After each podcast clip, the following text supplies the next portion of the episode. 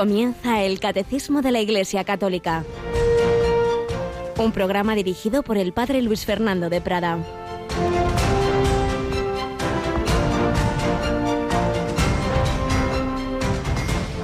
Vio pues Israel la mano potente que el Señor había desplegado contra los egipcios y temió el pueblo al Señor y creyó en el Señor y en Moisés su siervo. Entonces Moisés y los hijos de Israel entonaron este canto al Señor. Cantaré al Señor, gloriosa es su victoria.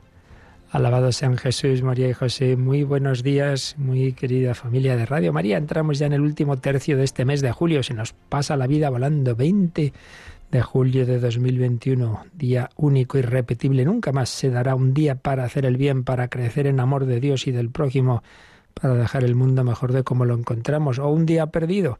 De nosotros depende los talentos que Dios nos ha dado, el talento de un nuevo día, de un amanecer, de ese milagro que no agradecemos cada día.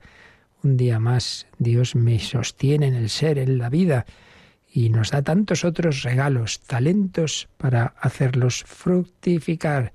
Pues así se lo pedimos al Señor. ¿Y cómo le debemos dar gracias por todo lo que nos da? Bueno, pues precisamente la primera lectura de la misa de hoy nos habla, es la primera vez que aparece en el Antiguo Testamento de una manera tan explícita el cántico, cuando Israel es salvado de la persecución de los egipcios con el prodigio del Mar Rojo que se abre a su paso, cómo agradecen y cómo alaban, a Dios con este cántico, el, el capítulo 15 del Éxodo. Cantaré al Señor, gloriosa es su victoria qué lo cantamos nosotros en la noche de Pascua, en la vigilia pascual? Ahí se ha producido el mayor, mucho mayor un milagro de la resurrección de Cristo. Cantaré al Señor gloriosa, sublimes, su victoria. Y precisamente veremos hoy, y hemos empezado a tratar del canto y la música en la liturgia, que es el primer texto bíblico sobre el canto, sobre el canto en la alabanza de Dios. Cantaré al Señor importante todo nuestro ser, todo el arte y en concreto el arte musical al servicio de la alabanza divina. Pues así queremos nosotros vivir en esa alabanza en Radio María. Y en estos días especialmente estamos invocando a nuestro queridísimo patrono de las Españas, Santiago Apóstol. Yolanda, buenos días. Muy buenos días, Padre. Bueno, pues nos estamos ya encomendando a él, vamos a celebrar su fiesta, coincide en este domingo y al ser patrono de España, pues lo normal sería que el domingo prevaleciera sobre un santo, pero al ser, ya digo, solemnidad como patrono de España, lo celebramos este domingo y estamos encomendándonos a él también en Radio María, ¿verdad? Eso es, estamos rezando la novena, el apóstol Santiago, pues todos estos días eh, después de la hora intermedia, hacia las doce y cuarto más o menos, las once y cuarto en Canarias el Espíritu Santo va sacando santos de nuestra de nuestro barro tantas veces tan tan difícil, Santiago y Juan, hijos del trueno, caracteres difíciles con ambiciones humanas, a través de su madre van pidiendo puestos en ese supuesto reino que se imaginaban así muy muy de éxitos y mira, al final su triunfo fue dar la vida por Jesucristo y traer el evangelio aquí al Finisterre a estas tierras, pues le pedimos a Él que, que nos ayude a seguir a Jesús en nuestra época difícil como la suya,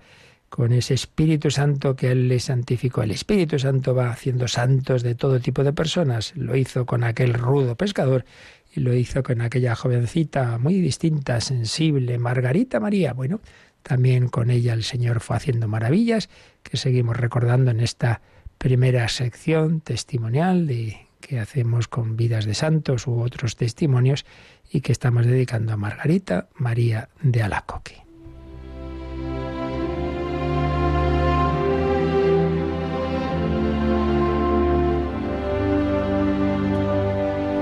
Bueno, pues todavía estamos en la autobiografía de Santa Margarita María de Alacoque, en todas esas batallas para conseguir cumplir su vocación de ingresar religiosa, luchas interiores, tentaciones, épocas así un poquito más frivolillas dentro de lo poco que la pobre que tampoco hacía nada del otro mundo, pero bueno, que se enfriaba un poco y la lucha, la oposición de su madre, de su hermano, otras monjas que querían que entrara en su convento. Hay un momento, vamos resumiendo, en que nos cuenta que me dirigí a la Santísima Virgen, mi buena madre, y también hizo celebrar varias misas en honor de ella, y sintió que la Virgen, qué bonito veréis, le dijo estas palabras, Nada temas, tú serás mi verdadera hija, y yo seré siempre tu buena madre.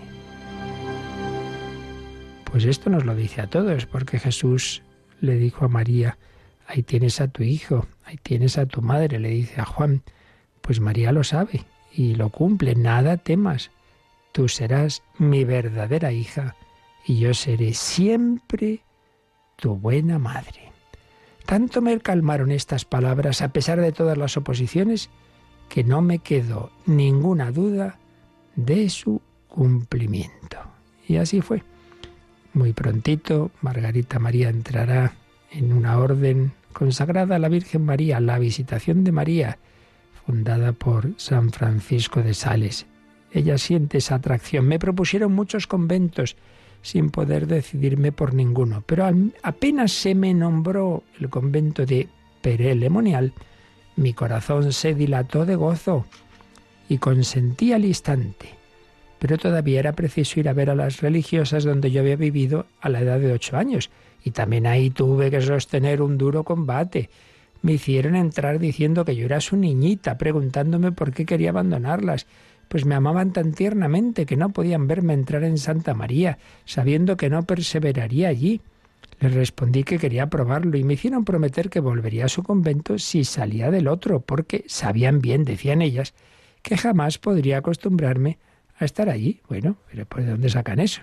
Estas cosas, por desgracia, a veces pasan en la iglesia, como que vez de alegrarnos de que el otro esté en tal realidad eclesial, tal movimiento, tal convento que no es el mío, bueno, lo importante es que si es su sitio sirva a Dios, pero a veces parece que nos importa más lo mío, lo mío, lo mío.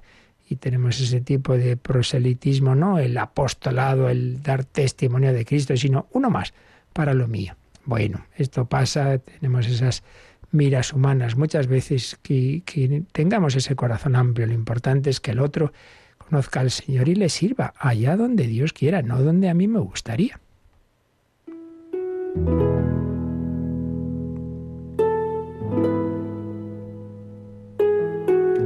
Y por mucho que me dijeron, no se conmovió mi corazón, sino que se afirmaba mucho más en su resolución diciendo, es preciso morir o vencer pero omito todos los demás combates que tuve que sostener para llegar prontamente al lugar de mi felicidad, mi querido Perelemonial. Y en efecto, va a visitar ese convento y apenas entré en el locutorio, oí interiormente estas palabras, ahora palabras del Señor Jesús.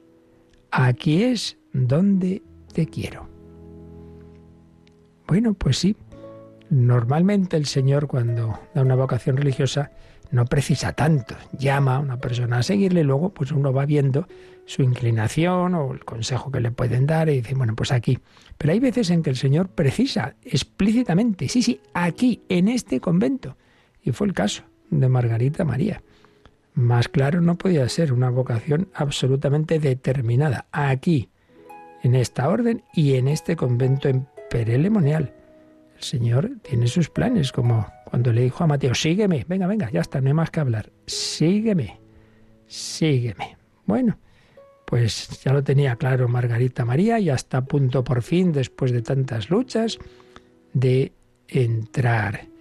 Y dice que también mm, sintió estas otras palabras. Mira, hija mía, si podrás hallar un padre apasionado de amor por su Hijo único, que haya tenido jamás tanto cuidado de él y haya podido darle testimonios de amor tan tiernos como los que yo te he dado y te quiero dar del mío, el cual ha tenido tanta paciencia y tomado tanto trabajo para educarte y amoldarte a mi manera desde la más tierna edad, esperándote con dulzura sin mostrar repugnancia en medio de todas tus resistencias.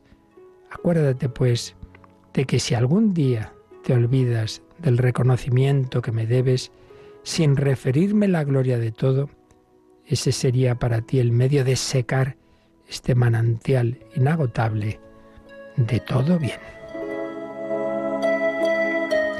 Pues realmente, aunque no nos las diga de esta manera tan explícita el Señor estas palabras, eh, lo podemos aplicar a cada uno de nosotros, a cada uno. El Señor también nos puede decir esto. Yo te he amado, yo te amo, yo te he cuidado, te he dado tantos regalos que tú ni te has enterado, que has pensado que eran, bueno, por tu suerte, por no sé quién, sin, sin darte cuenta de que detrás estaba mi mano amorosa, que he tenido contigo tanta paciencia, te he perdonado tantas cosas, he tomado tanto trabajo para educarte, eh, te he esperado con dulzura, años separado de Dios, años haciéndote daño y haciéndome a mí, ofendiéndome y doliéndome, y yo sin embargo esperándote con dulzura, esperándote aquí, la misericordia del Señor. Pues demos gracias a Él, que nos va guiando, respetando nuestra libertad tantas veces, tan dura, tan dura. Jesús quiere que por amor, libremente, hagamos su voluntad. Entonces se cumplirá el Evangelio. Este es mi madre y mis hermanos. El que escucha la palabra de Dios y la cumple. Hacer la voluntad de Dios, ahí está nuestra santidad.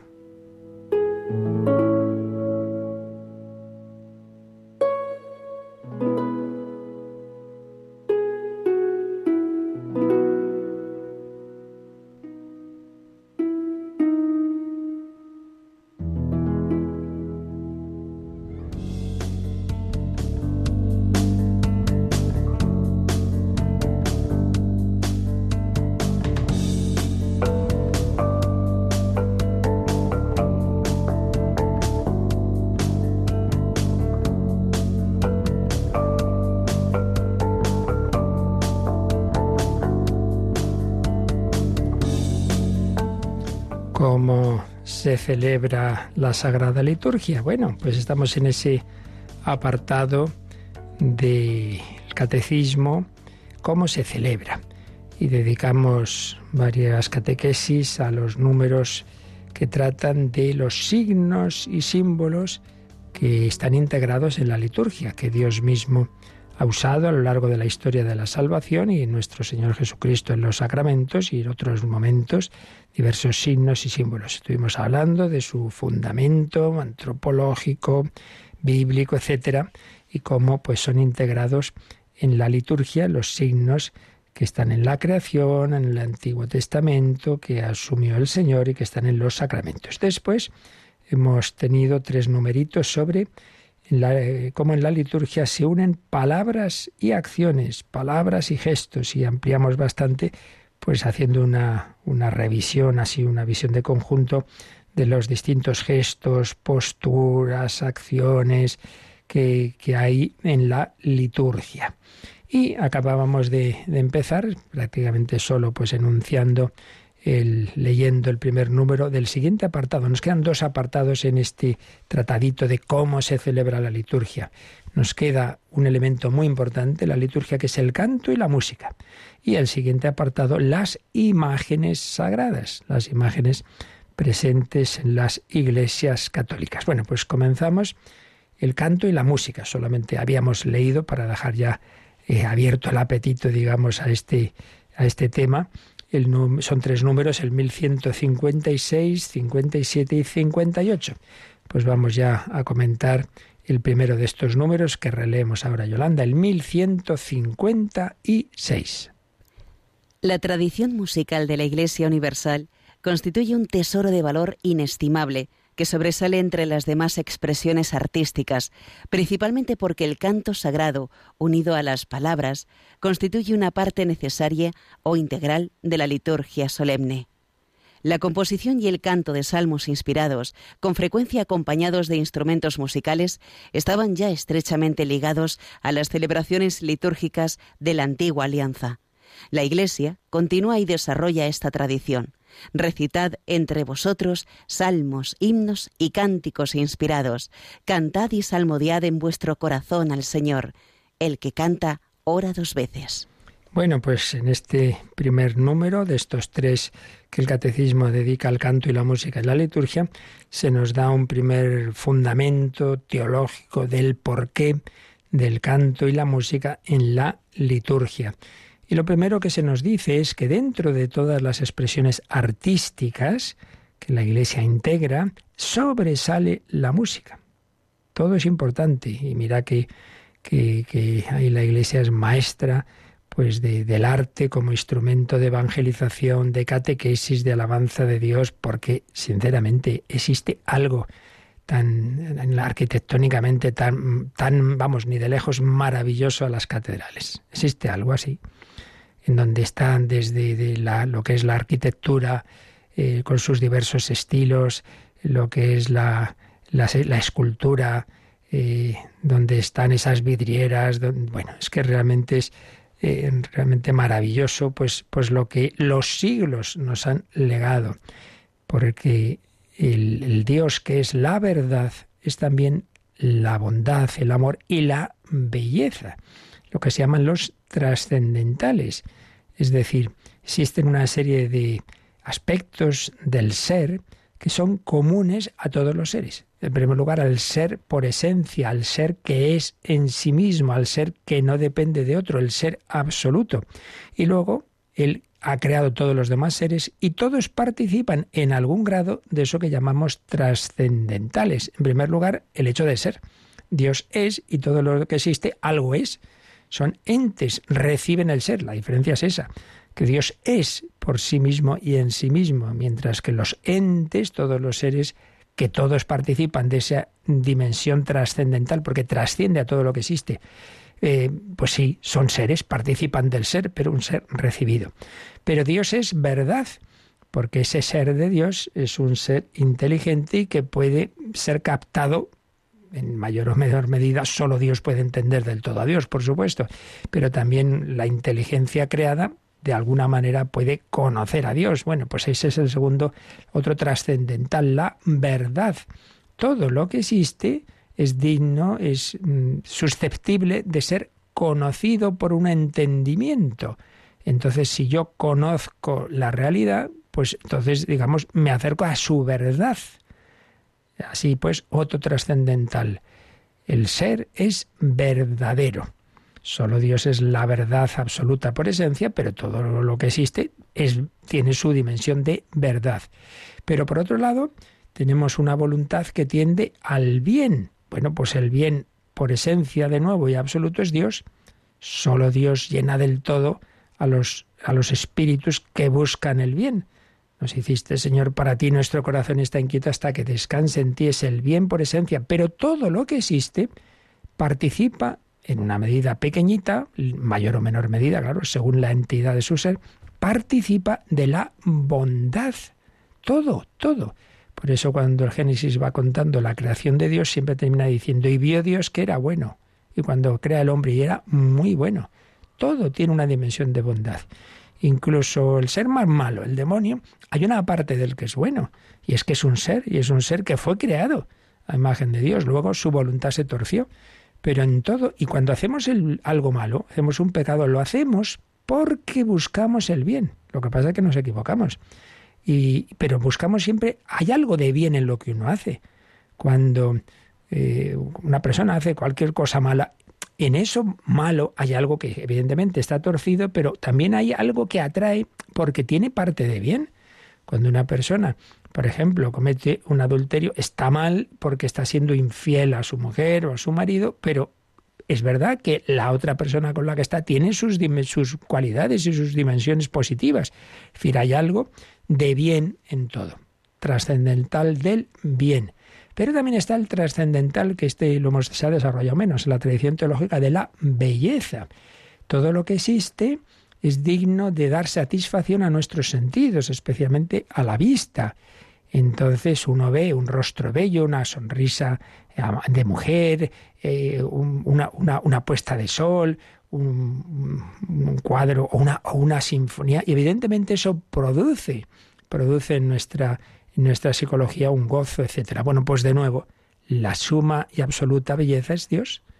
Dios no, no es un ente ahí seco y aburrido que va, todo lo contrario, es la, es la fuente de toda la belleza y de toda la alegría y de toda la música y de todo, todo, todo. Bueno, pues teniendo esto en cuenta, que, que Dios es ser, verdad, bondad y belleza, todo lo creado participa de, estas, de estos trascendentales. Bueno, pues la, Iglesia que adora a ese Dios, Dios que se ha hecho carne y que ha asumido también en nuestra naturaleza humana esas dimensiones, humanamente también, pues la Iglesia integra en su liturgia todas esas, todos esos trascendentales. Entonces, todo lo que es verdadero, bueno y bello puede ser integrado en la, en la alabanza de Dios y concretamente en la alabanza litúrgica. Bien, pues de, dentro de todas esas expresiones de la belleza,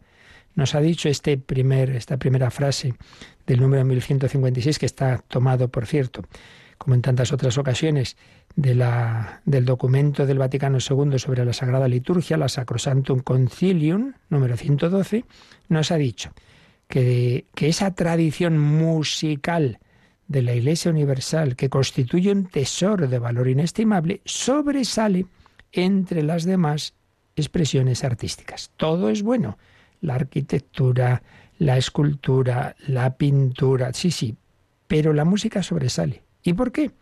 Pues dice, principalmente porque el canto sagrado, unido a las palabras, constituye una parte necesaria o integral de la liturgia solemne. Claro, sobre todo si es solemne. En, el día a día, pues muchas veces no tenemos las posibilidades de, de, hacer una buena música o canto, pero una liturgia, en fin, un poquito más solemne, siempre debe estar la música. Y a su vez enseguida veremos que esto tiene su fundamento en, en toda la, la, historia bíblica.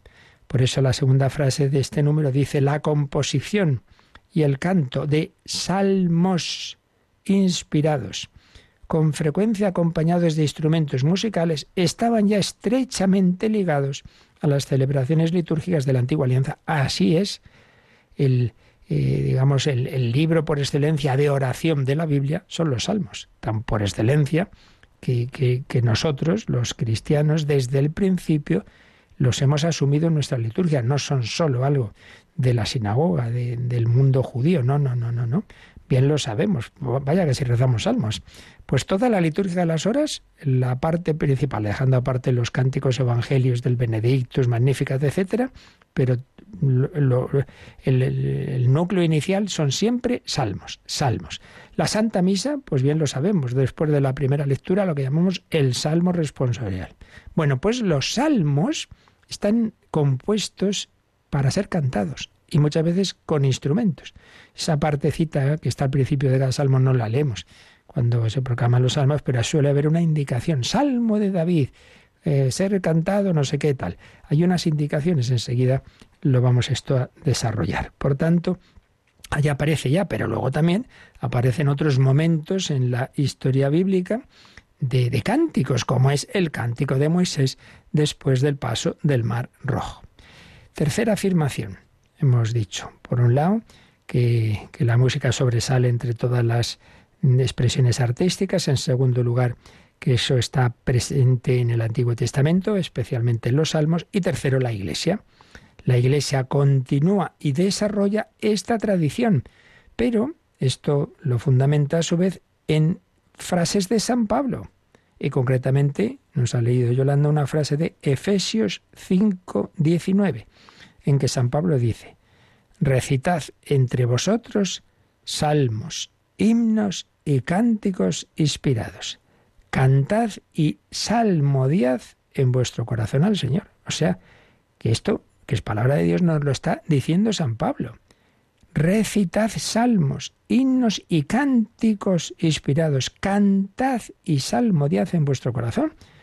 es pues un imperativo. Hay que cantar al Señor, hombre, porque cuando hay algo muy grande que ha ocurrido, no nos basta con un discursito, unas palabras. Eso es que a uno le sale como el grito y ese grito pues muchas veces se pone uno a cantar, yo no está muy contento, se pone a cantar. Viene otra frase semejante también en Colosenses 3, 16, 17. Así pues, eh, estamos exhortados por la propia palabra de Dios a alabar a Dios cantando.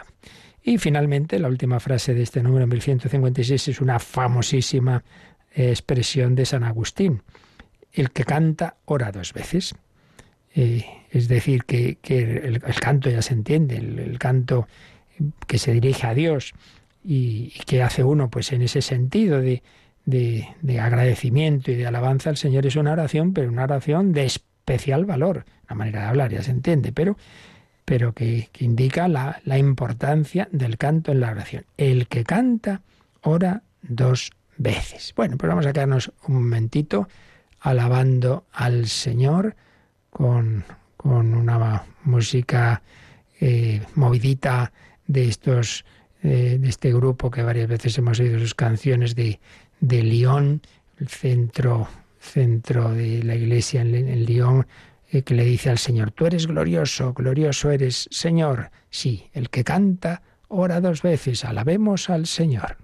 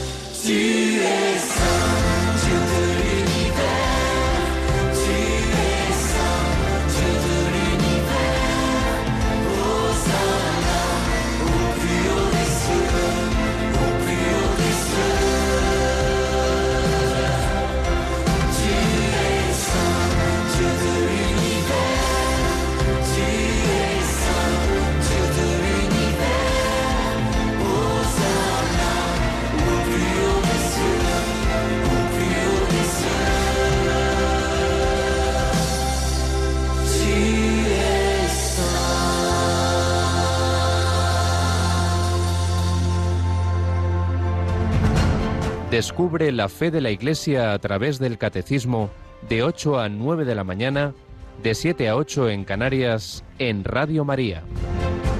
Tú eres santo, Señor. Alabemos, alabemos al Señor con todo nuestro ser, también con nuestra música. Bueno, pues vamos a ampliar este fundamento teológico de la música en la liturgia, acudiendo una vez más a esta obrita, obrita porque es breve, pero profundísima como todo lo suyo, el espíritu de la liturgia que escribió el entonces cardenal Joseph Ratzinger. El capítulo tiene un capítulo que se titula La música y la liturgia. Vamos a irlo resumiendo al comentar estos números del catecismo sobre la música, porque nos va a hacer entender mucho mejor lo que estamos diciendo. Y comienza pues precisamente con la misma idea que decíamos de la importancia que tiene la música en el marco de la religión bíblica.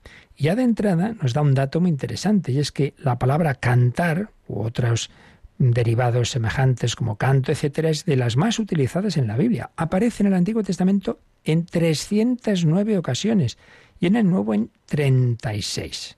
O sea que es algo que no es una cosa marginal. Y es que cuando entramos en contacto con Dios, las palabras se nos quedan cortas. Yo creo que esto pasa en todas las grandes experiencias. Uno tiene una alegría muy grande y se le quedan cortas las palabras, grita, canta. El propio ser del hombre se queda corto y invita a toda la creación a unirse eh, a él en un cántico. Esto pues aparece, ¿verdad?, mucho en la Biblia. Despierta, gloria mía, despertad, cítara y arpa, despertaré a la aurora, te daré gracias ante los pueblos, Señor, tocaré para ti ante las naciones. Invitamos a todas las criaturas, eh, cielos, tierra, sol, luna, estrellas, todos, cantar al Señor, como hacía también San Francisco de Asís. Y nos recuerda que la primera mención del canto en la Biblia, así de una manera clara, está en, después del paso del Mar Rojo, cuando Israel creía que, que le llegaban los egipcios y los mataban ahí o los volvían a esclavizar, experimentó el poder salvador de Dios en una situación desesperada.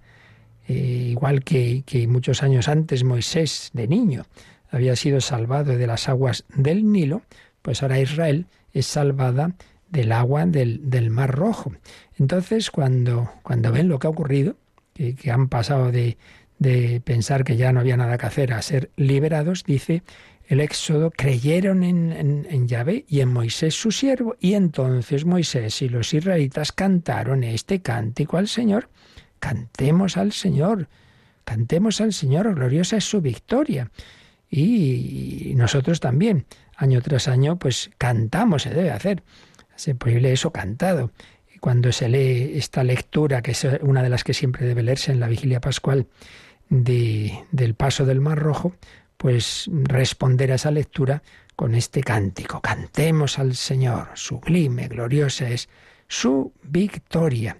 Pero es que además, si nos vamos ahora desde ese uno de los primeros libros de la Biblia, el Éxodo, al último, el Apocalipsis, pues ese Apocalipsis abre un poco más el abanico, porque toda esa historia que ahí se va contando con tantos símbolos, que es una historia de la lucha, en definitiva, entre Cristo y María por un lado y Satanás por otro, con los que se le asocian esas bestias que aparecen ahí en, y ese anticristo y ese demonio, etcétera, simbolizado en el dragón rojo. Bueno, pues después hay muchas batallas y después de que los últimos enemigos de Dios pues han subido al escenario de la historia. Lo llamaba Cardenal Ratzinger, la Trinidad satánica, la bestia, su imagen y el número de su nombre, el 666. Y cuando a la vista de tal superioridad todo parece perdido, todo parece perdido, sin embargo, el vidente, pues se, parece el autor de Apocalipsis San Juan, recibe la visión del vencedor. Estaban de pie junto al mar de cristal llevando las cítaras de Dios y cantan el cántico de Moisés, siervo de Dios, y el cántico del Cordero. Veis, el cántico de victoria por excelencia del Antiguo Testamento, el cántico de Moisés y ahora el cántico del Cordero de Jesucristo, que, que ha vencido a la muerte. Entonces, se da una vez más la paradoja bíblica. No han vencido esas gigantescas bestias feroces que, parecían que no había nada que hacer frente a ellas, ¿no? Su poder mediático, su capacidad técnica. No, no, ha vencido el Cordero degollado. Esto ocurre, que no tengamos, no nos asustemos. El mundo de hoy, todos sus grandes resortes políticos, económicos, culturales, están en manos, hay que decirlo claramente, de poderes anticristianos, en su inmensa mayoría, no digo todo, todo, pero en su inmensa mayoría. Y nos sentimos ahí, pues como se sentirían los cristianos frente al entonces todopoderoso imperio romano. Bueno, pues acabó el imperio romano y sigue la Iglesia Católica. Y lo mismo pasará, pasará también en estos tiempos difíciles. Cántico de Moisés, cántico del Cordero. El canto litúrgico, nos explicaba el cardenal Ratzinger, se sitúa en el marco de esta gran tensión histórica. Para Israel el acontecimiento de salvación que tuvo lugar con el paso del Mar Rojo quedaría siempre como fundamento de la alabanza a Dios, como tema principal de los cánticos dirigidos a Dios. Bueno, pues obviamente para nosotros el verdadero éxodo es la resurrección de Jesucristo, que ha atravesado el mar rojo de la muerte. Esa es la, la gran victoria que nosotros siempre debemos cantar en nuestra vida personal y en la liturgia. Después de esa alegría del éxodo, claro, eso sí, no había terminado todo ahí. Los israelitas descubrieron que había que ir por el desierto y que también ahí había peligros y que había amenazas en el camino a la tierra prometida. Pero también siguieron viendo las obras de Dios, se pusieron de manifiesto las obras siempre nuevas de Dios, que les permitían, pues una y otra vez, alabar a Dios, cantar, cantar el cántico de Moisés. Veían que Dios no era un Dios del pasado, sino del presente y del futuro. Y en cada cántico nuevo, podemos decir que estaba presente no solo ese recuerdo de, lo anterior, sino el anhelo de un cántico definitivo. Bueno, eso está clarísimamente en la fe cristiana. Si creemos en la resurrección de Jesucristo, esperamos también la salvación definitiva. Esperamos también nuestra propia resurrección, la victoria final de la Iglesia. Bien, pues esto en la práctica, ¿qué, qué significaba? En el Antiguo Testamento, pues junto a distintos testimonios del canto individual, porque aparecen distintos momentos en que un personaje bíblico, pues eso, canta a Dios, y los cantos de la comunidad de Israel, y el canto en el templo, pero sobre todo, como antes mencionábamos, claro, la principal fuente de cántico en la Biblia es el libro de los Salmos, el libro de los Salmos. Mm, como faltan documentos que habría sin ninguna duda de cómo se cantaba cada salmo, pues no podemos hacer una reconstrucción de cómo sería esa música sacra. Pero el libro de los salmos nos da una idea de la riqueza de, instrumentos, como las distintas experiencias humanas de todo tipo, no solo la, la, alegría y la victoria, también la aflicción, el lamento, el arrepentimiento, el temor, la esperanza, el agradecimiento, en fin, toda la vida en diálogo con Dios, toda la vida, pues puesta en música. Y, entonces por eso tenemos salmos de todo tipo, de alabanza, de alegría, de lamento, de arrepentimiento, de, de, contrición, son como variaciones, variaciones del cántico de Moisés. El cántico dirigido a Dios se eleva por encima de cada situación desesperada de la que no nos puede salvar ningún poder de este mundo. Solo Dios queda como refugio pero a la vez ese cántico procede de la confianza que incluso en la oscuridad más extrema sabe que lo que ocurrió en el Mar Rojo es una promesa de que siempre al final, al final, al final, a veces más al final, pero, pero con certeza, pues vence el Señor.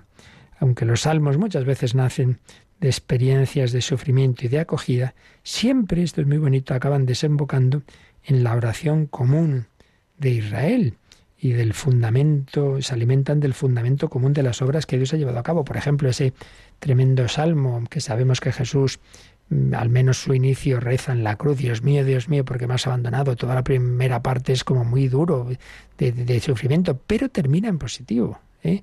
Termina hablando de la victoria y de todos los pueblos vendrán a alabar al Señor. Sí, pues es también para la Iglesia el Salterio, es gran libro de oración, de la iglesia en camino. Somos una iglesia que reza con ese canto. Y, ya digo, pues, pues lo usamos muchísimo, muchísimo, muchísimo. Eh, Israel atribuía en general los salmos, o todos, o al menos mucha parte de ellos, al rey David. Bueno, nosotros sabemos quién es el verdadero rey David, el hijo de David, Jesucristo.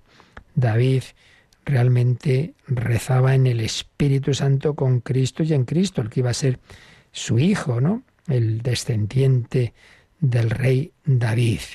Clave interpretativa. Es nosotros cantamos a Cristo mm, y aquí hay una clave también trinitaria, el Espíritu Santo que había inspirado a David a la hora de cantar y de orar y, y, sin duda de componer al menos pues muchos de esos salmos, hace ahora ese Espíritu Santo que David hablara de Cristo y le convierte en su voz.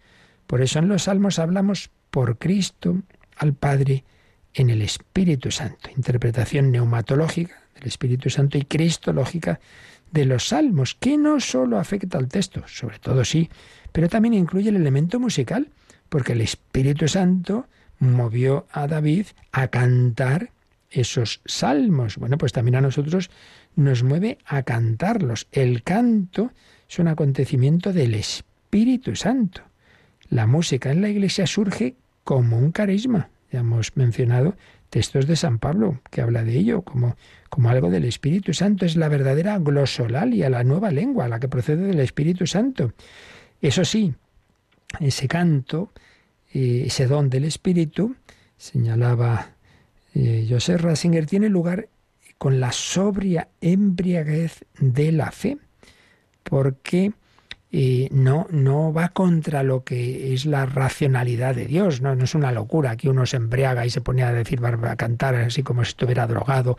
Y no, no, no es eso, no son esos conciertos de cierto tipo de músicas que la gente como que pierde su sentido de todo y puede pasar cualquier cosa en esos conciertos. No, es una embriaguez llena de sobriedad porque Cristo y el Espíritu Santo son inseparables. Entonces, esa locura de amor, digamos, del Espíritu Santo, pues internamente, claro, está unida al logos, el logos, la inteligencia de Dios. Uno no pierde la cabeza, por así decir, ¿no? Estamos un poquito usando el lenguaje, obviamente, analógico.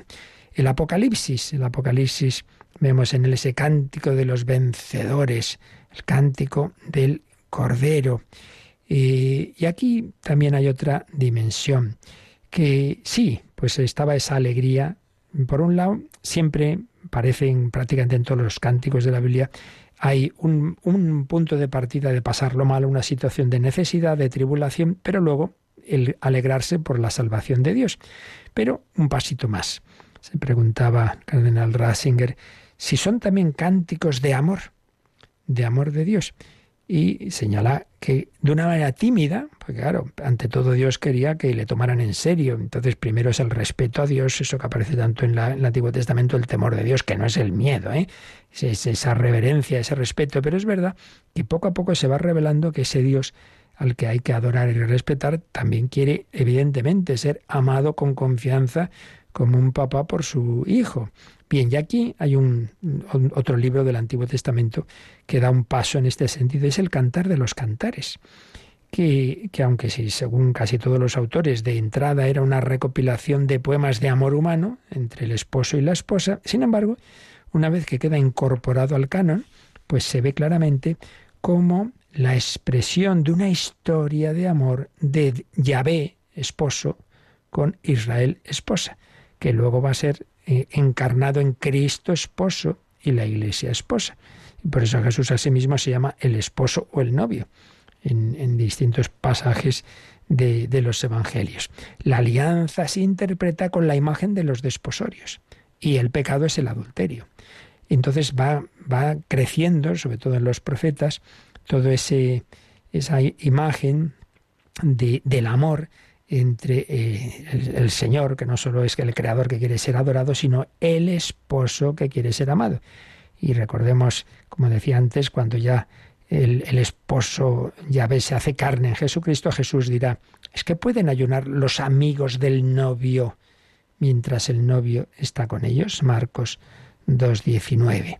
Llegará un día en que se lleven al novio aquel día sí que ayunarán. Es una profecía de la pasión, pero también un anuncio de las bodas, de las bodas, esas bodas, ese banquete nupcial que aparece en diversas parábolas. Un tema mm, clave en, el Nuevo Testamento y, que aparece en el último libro, en el Apocalipsis. Todo se encamina a las bodas del Cordero, pasando por la pasión, ¿eh? pero llega a las bodas del Cordero. Pues bien, la Iglesia comprendió que la Eucaristía es presencia del esposo y esa anticipación, el banquete eucarístico es anticipación de la fiesta nupcial de Dios. En la Eucaristía se hace efectiva esa comunión, ese, esa comunión con Dios, así como, como hay comunión entre hombre y mujer en el matrimonio, estamos llamados a una comunión aún más íntima entre el esposo Cristo y la esposa, que es en definitiva el alma cristiana. Vaya que si hay comunión, recibimos a Jesucristo en nuestro ser. El que se une al Señor se hace un espíritu con él, dice San Pablo. Vaya que sí, espíritu y carne. Si del matrimonio se dice serán los dos una sola carne, pues también pasa con Cristo. Yo recibo la carne de Cristo, el cuerpo de Cristo en la Eucaristía, en la comunión. Nos convertimos a través de la comunión en un espíritu, en una unidad con Él, misterio nupcial de la unión de Dios y del hombre en ese sacramento del cuerpo y la sangre de Cristo, pasando por su muerte. La Eucaristía es sacrificio, se hace misteriosamente presente el sacrificio de Cristo en la cruz, pero resucitado y vivo. Puedo, como Santo Tomás, beber, poner mi, boca en, el corazón de Cristo, en las llagas de Cristo. Por eso, concluimos así este apartado de este capítulo de, de la obrita de Joseph Ratzinger, El espíritu de la liturgia. El cántico de la Iglesia procede en última instancia del amor. Es el amor el que está en lo más profundo del origen del cántico. San Agustín decía, cantare amantis est en latín, es decir, el cantar es cosa de amor, es cosa del amor. Así pues, eh, de, ese cántico de alegría y de victoria se va desarrollando y va mostrándonos que en definitiva la fuente del cántico es el amor. Por eso, pues el, amor es el tema de tantísimas canciones en la historia, ¿verdad? Bueno, pues el amor de Dios es, debe ser el tema de fondo, con millones de variaciones sobre el mismo tema, millones de variaciones en el cántico religioso y en el cántico litúrgico, interpretación trinitaria de la música de la Iglesia. La inspira el Espíritu Santo y no nos olvidemos de que el Espíritu Santo es la persona amor que decía San Juan Pablo II la persona amor, la persona que une al Padre y al Hijo, en el Espíritu Santo está el origen del canto, por tanto, en el amor. El Espíritu Santo nos atrae al amor del Padre a través de Cristo, que dijo yo cuando fuera elevado sobre la tierra, atraeré a todos hacia mí. Contemplamos ese amor extremo del crucificado y el Espíritu Santo que nos comunica nos atrae hacia Él. Bueno, menuda profundidad, ¿verdad? Parece que es cosa de nada. Hay una cancioncita, cualquier cosa. No, no, no, no, no. Es ni más ni menos que la expresión, eh, una de las principales expresiones de la relación del hombre con Dios. Cantar al Señor con alegría.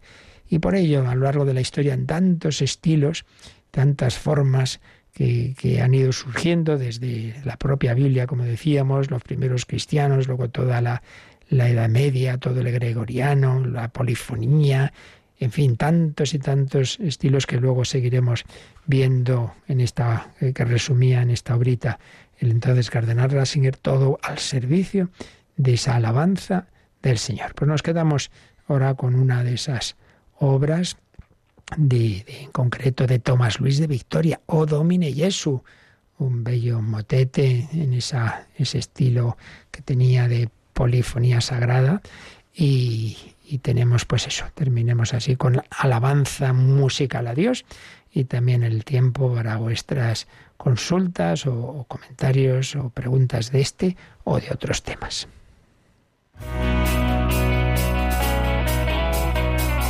Participa en el programa con tus preguntas y dudas. Llama al 91005 9419 91005 9419. Puedes escribir un mail a catecismo arroba radiomaria.es o escribirnos un mensaje al teléfono de WhatsApp 668 594 383 668 594 383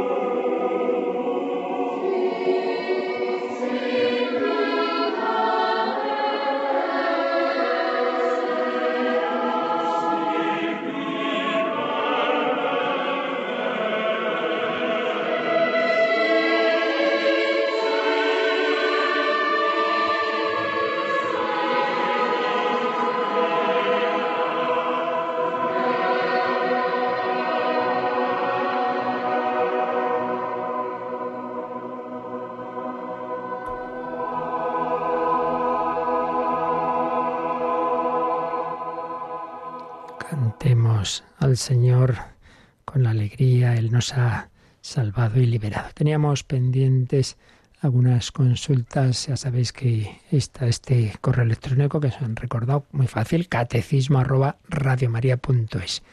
Eh, había una pendiente, bueno, había llegado por audio al WhatsApp, pero me la, luego me la pusieron aquí. Dice, ¿es necesario levantarse cuando el sacerdote reserva el Santísimo en el sagrario tras la comunión? Eh, esto ya llegó no hace mucho y ya lo dijimos, lo consulté. Y lo único que está dicho en las normas es que eh, cuando el que reserva, sacerdote o el ministro que sea, cuando él mete el Santísimo en el sagrario, él debe hacer la genuflexión. No está dicho nada del resto de los asistentes a la, a la Santa Misa. Entonces, al no haber hay nada explicitado, pues hay sitios en que se ha dicho, bueno, pues cuando se reserva a todos nos ponemos de pie. Si se ha dicho así, pues estupendo porque es coherente. Eh, pero si no se ha dicho nada y cada uno está recogido después de comulgar, pues como no está tampoco mandado nada, pues eh, uno sí está recogido y pues bien, puede seguir en su acción de gracias porque la mayoría pues se supone eso, que han comulgado, etcétera, y el que no, pues está en oración. Por tanto, no habiendo explícitamente indicado nada, pues no hay, no hay obligación de, de levantarse. Ahora, que en algún sitio se ha dado esa indicación, pues para mantener un poco esa unidad, pues está muy bien seguirla. Y luego nos escribió Alejandro, que nos dice cómo, cómo se ha convertido recientemente haciendo un cursillo de, de cristiandad. Dios me ha cambiado la vida. Desde entonces me estoy formando, ya que mi fe se había quedado estancada en mi primera comunión. Tantas veces ocurre así. Y se ha confirmado hace poco también hace unos meses. Me doy cuenta de lo equivocado que he estado, del tiempo que he desaprovechado.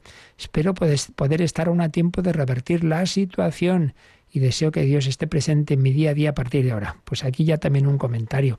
Nunca pensemos, ay, ya con lo que he perdido tanto de mi vida. Bueno, pues ha habido santos como San Agustín y San Ignacio que la primera mitad de su vida fue un desastre y no les fue tan mal luego. Por tanto, el Señor siempre nos da esa oportunidad de, el que mucho se le ha perdonado, mucho ama. Recuperar, claro que sí, amar más a Dios que, que incluso si no hubiéramos tenido esa primera etapa mala. A pesar de todos los errores cometidos en este tipo, me he casado, he tenido dos niños maravillosos, por lo que estaré eternamente agradecido a Dios. Luego se alegra de haber conocido Radio María, dice que sigue este programa, el Padre Horta, etc. Y estoy leyendo las audiencias de Juan Pablo II sobre la teología del cuerpo y me ha hecho entender el concepto de esponsalidad del cuerpo que lamentablemente no conocía hasta ahora, así como la castidad en el matrimonio y entrega total.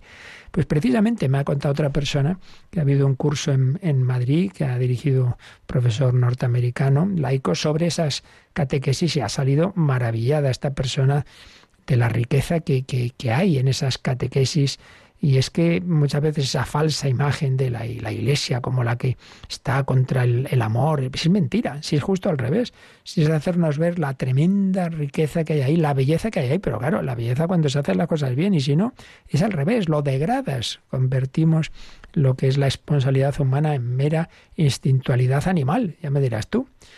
Bueno, Desafortunadamente no puedo dar marcha atrás en el tiempo, pero sí desearía conocer el designio de Dios para mi mujer y para mí a partir de ahora. Entonces hace dos preguntas. Una es fácil de responder. Dice, cuando ya mi mujer sea infecunda, entonces, eh, cuando no podemos tener hijos, no, no debemos tener relaciones. No, no, no, no, claro, porque las relaciones tienen el doble sentido. Por un lado, unitivo, y ese se mantiene, y por otro lado, abierto a la vida si ya la naturaleza, pues en un momento dado deja de tener esa posibilidad, bien, eso es cosa de la naturaleza, no es que uno lo impida. Por tanto, la, e incluso quienes desde el principio pues descubren que hay una esterilidad, pues bueno, eso, eso no impide que pueda haber esas relaciones. Pero luego dice, bueno, pero mientras sea fecunda, pero ya por la edad puede ser peligroso el embarazo y tal, entonces, ¿hay que practicar abstinencia total? Hombre, si uno siente que Dios así lo puede pedir, pero en principio no es lo recomendable. En principio, eh, el, camino es más bien el conocimiento de esos ciclos y la práctica de esos métodos naturales. Esto ahora ya nos da tiempo a explicarlo con calma, pero la diferencia con los otros es que en los métodos artificiales es el hombre el que decide, el que pone la última palabra y el que va contra esa naturaleza recibida de Dios. En cambio, en los métodos naturales es conocer la naturaleza que Dios nos ha dado y, en último término, dejarle la última palabra. Y no hay que olvidar de que si hace años, pues es verdad que esto era muy poco, no había métodos prácticamente nada seguros, hoy día tienen la misma o más seguridad que otro tipo de métodos, reconocido por instituciones médicas no confesionales, y sin los inconvenientes y efectos secundarios que tienen todos los métodos artificiales. Por tanto, no es necesario esa abstinencia total, salvo una llamada particular que puede un matrimonio tener, pero en principio no. Pero sí ese, entonces, con acercarse a un COF, a un lugar de estos de los centros de orientación familiar donde todas estas cosas se explican. ¿Teníamos alguna llamada también, Yolanda? Sí, María Esperanza de Alicante pues nos ha contado que en una parroquia eh, pues vio que no se cantaba, entonces bueno, hablando con el sacerdote le dijo que le daba un poquillo de pena que no se cantara porque quien canta ora dos veces. Y claro, el sacerdote le respondió, pero si canta bien. Entonces le dejó un poquito apenada porque dice que, claro, el canto siempre mueve los corazones. Entonces, ahora si hay que cantar bien, si hay que cantar mal, no se canta. En fin, pues eh, que queda un poco apenada por esa contestación. Bueno, como tantas veces decimos, ya las concreciones es, desde aquí es difícil de hacer, ¿no? Hombre, en principio hay que cantar. Claro, el grado, si es tan horroroso, tan horroroso, que en vez de, de, ayudar a acercarse a Dios y tal, lo que hace es decir, uno diga, ay Dios mío, que alguna vez nos pasa, ¿para qué vamos a negarlo, Yolanda?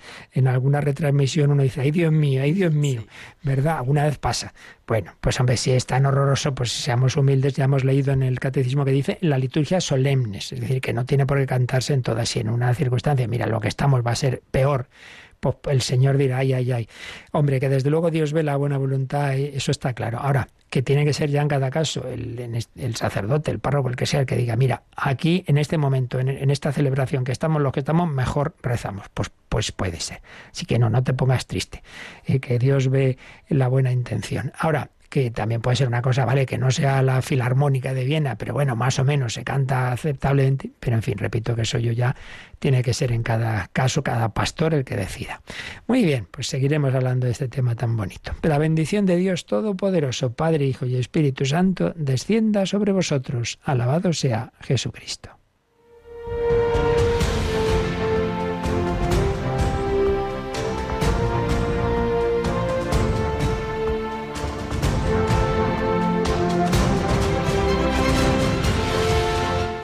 Han escuchado en Radio María el Catecismo de la Iglesia Católica, un programa dirigido por el Padre Luis Fernando de Prada.